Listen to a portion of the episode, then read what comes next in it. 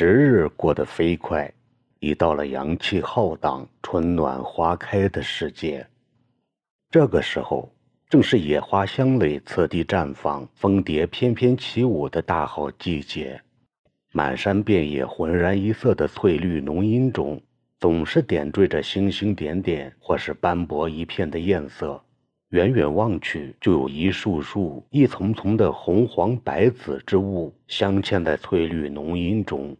那些点点片片的衔接处，就如电焊连接起这满目翠色一般。成片的是园林果木上绽放的干嘟嘟、色浓浓的花蕾，像一柄柄火炬，在春日暖暖的熏风中燃烧着、炸裂着。星星点点的，是各色开不败。凋又放，层出不穷的山花野蕾，像是翠绿苍穹中闪烁着的点点繁星。粗看稀疏寥落，细瞧又无穷无尽，浸满了整个山川荒原。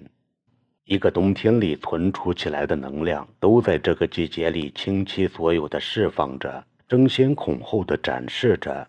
斑斓的色彩便显得拥挤而又杂乱，五彩缤纷又眼花缭乱。今年的杏花村山野里，凭空多出了一些少见的蜜蜂。这种辛勤又短寿的精灵，挺起黑黄相间的玲珑身躯，震荡起透明的翅膀，日日忙碌在花间草丛里，东飞西窜，一刻不停。它们的两条后腿上粘附着沉甸甸、圆滚滚、或淡或浓的花粉。贪婪又不知疲倦地往返于田野山川和村边院场上那片风香之间，蹲下来侧耳静听，便有嘤嘤的声音响起，让人不由自主地想起曾经偶尔划过大山上空的拖着粗粗长长烟尾巴的飞机的声响来。诱人悦目的蝴蝶，已不再是幼小娃子们追寻捕捉的唯一对象了。他们把更多的兴趣投放到了这种稀罕的猎物上，用细纱网自制一些捕猎的小网袋，奔跑跳跃在花丛野草间，全力追寻着数也数不清的蜜蜂，把它装到盛有小半瓶水的瓶子里，细细查看着蜜蜂在瓶子里乱窜飞舞的姿态，碰撞瓶壁的可怜模样，跌入水中游泳挣扎的狼狈相。死后僵挺了的蜜蜂的身体结构，以及花色的好孬、个体的大小等，有时他们还会相互比较，选出蜂王来，以抬高自己在崽子群中的身价和权威。这蜜蜂就是酸杏和酸枣老弟兄俩放养的。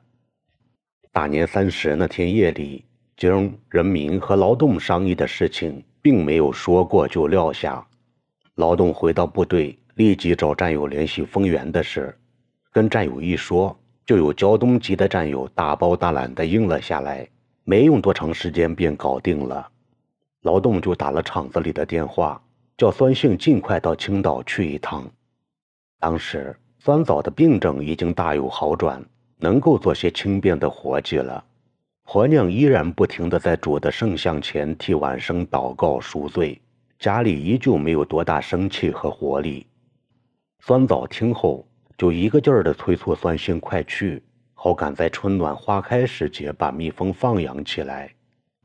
酸性也不敢怠慢，他谢绝了杨行要送他去胶东的好意，一个人坐车赶到了劳动所在的部队，随之又被劳动的战友送到了相隔不太远的家里。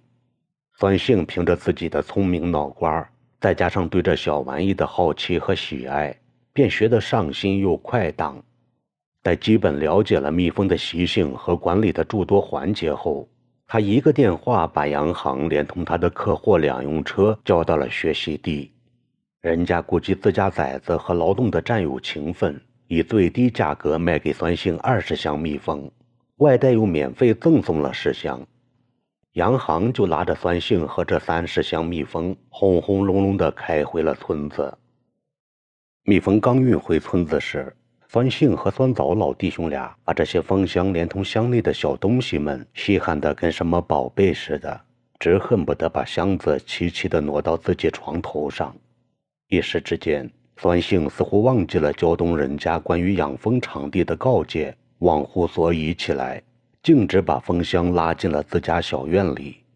因了蜂箱数量多而庭院小的缘故，他又自作主张地分出石箱来，叫杨行拉到酸枣的院子里，意思是把这十箱蜂白送给酸枣来养。岂不知，一旦把箱门打开，里面被憋了许久的蜜蜂就一股股的涌出蜂箱，瞬间飞满了不大的庭院。并漫出了围墙，飞到街面树丛中，吓得家人老小及街上行人如见了洪水猛兽一般东躲西藏。酸枣婆娘本来很静心地做着祷告赎罪的功课，叫这些小玩意儿一搅和，立时慌了心神，乱了分寸。她不得不紧闭了房屋门，趴在门板缝里，紧张地向外窥视，祷告的心思全被搅乱了。酸性的家人更惨，女人害怕不说，苦的是娃子儿。小崽子们见这么多漫天飞舞的小动物，自是高兴，不顾酸性呵斥和拦阻，肆意的追逐扑打。没几下，宝便首当重彩，挨了蜜蜂一记毒针。宝还没哄好呢，金叶和怀玉又接连中招，弄得酸性家里鸡飞狗跳，哭声不断。女人一边关闭着门窗，一边凶神恶煞地对酸性直发火道：“你个老东西，咋弄回来这些个毒虫哦？还叫人过日子吧？快点送走啊！不的话，我就叫人民点把火全给烧了。”酸性也知道自己过于想要显摆，才弄到这般局面。他把蜂巢门暂时关了，叫人民从厂子里招呼来了几个年轻崽子，扎紧了裤腿衣袖。用纱网罩住头脸，忍住蜜蜂无孔不入的叮蛰，用地排车把蜂箱悉数运到了村东北山脚下闲置不用的厂院里，才使得两家庭院暂时消停下来。酸性又叫人民收拾出一间看护场院的窝棚，从家里拿来了被褥，弟兄俩便日夜轮流看护起这些心肝宝贝。酸性还时时告诫村人。凡是用香皂洗过脸或涂抹过雪花膏的人，一律不准到蜂场里来。除了男人们经常来光顾瞧热闹外，女人便很少前来观景。就连酸性女人也从不踏进这块叫人担惊受怕的是非之地。老弟兄俩也落得个清静自在。毕竟酸性学习养蜂技术的时间太短，经验不足。蜜蜂运回不长时间内，便接连发生了两起事变，连带着损失了两箱宝贝疙瘩。第一次是酸枣自己不小心造成的。那天晌午，酸性回家去吃饭，留下酸枣看护着蜂场。那会儿正是群蜂采集粉蜜的大好时段，有数不清的蜜蜂从狭窄巢门里涌进爬出的。酸枣也是好心。怕挤坏了这些小生灵，就自作主张地把巢门全部打开了，让蜂群更加顺畅地出入。谁知不到一顿饭的功夫，一个蜂箱前便起了祸乱，有本地成群的马蜂渐渐地聚集在这里，跟蜜蜂进行了一场殊死搏斗。本地马蜂个大凶猛，不顾一切地朝蜂箱里进攻，盗取现成的蜂蜜。蜜蜂当然不干了，群起而驱赶入侵的敌人。这场殊死较量最终以个小体弱的蜜蜂失败而告终。不到一个时辰，蜂箱前散落着一层厚厚的蜜蜂尸体，箱内蜡巢里的蜂蜜已被抢劫一空，蜂群数量损失过半。在酸性水足饭饱后悠闲归来时，那只遭了劫匪的蜂箱里早已面目全非，蜂王已死，剩余的蜂群乱成了一锅粥。酸性哀叹道：“这巢门不能大开呀，开大了就有盗蜂来抢蜜，不仅秘密了，连蜂群也毁了呢。可惜了这箱蜂来，用不得了，得等别乡里的蜂王成身了才能分享过来呢。这蜜蜂的日月里也分好人歹人呀。”盗蜂事件刚刚过了不久，又发生了一起逃蜂事件。那天晌午，酸性把酸枣提回家吃饭，自己困意袭来，便躺进窝棚里迷糊了一小会儿。就在似睡非睡的时候，猛然听得窝棚外响起一阵异常混响的嗡嗡声。初时他还不在意，渐渐的便发觉不对头。那声音变得又大又急，如同狂风暴雨袭来了一般。孙兴爬起来，探头朝棚外一瞥，顿时被惊呆了。一个风箱前凭空聚着一个大大的蜜蜂球，在这个球体四周横空飞舞着密密麻麻的蜜蜂，整个蜂箱已看不见原来的木质板面了，全被黑黄相间的蜜蜂厚厚的包裹了起来。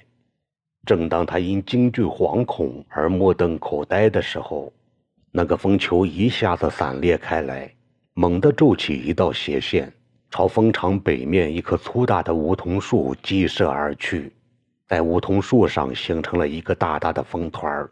随后又起一缕黄褐色的烟云，如袋子一般飘进了神庙里。当时，四方正在跟爹郑叔商议着十万火急的大事。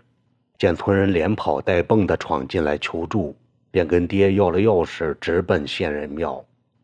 庙门还没打开呢，那股黄烟又从石碑亭子里冉冉升起，直奔了眼前高峻的北山，悉数散落进浓密的丛林里。孙兴懊恼地拍着那条残腿，嘟囔道：“都怪我呢，竟想着要留出个蜂王来，好把那个空蜂箱分满喽。谁知蜂王长得贼快。”就起了战事来，可惜可惜啊！一下子就毁了两箱蜂呢。在安慰了一通孙姓老哥俩后，四方与郑叔爷俩疲惫地回到家里，继续着令人心神不安的商谈。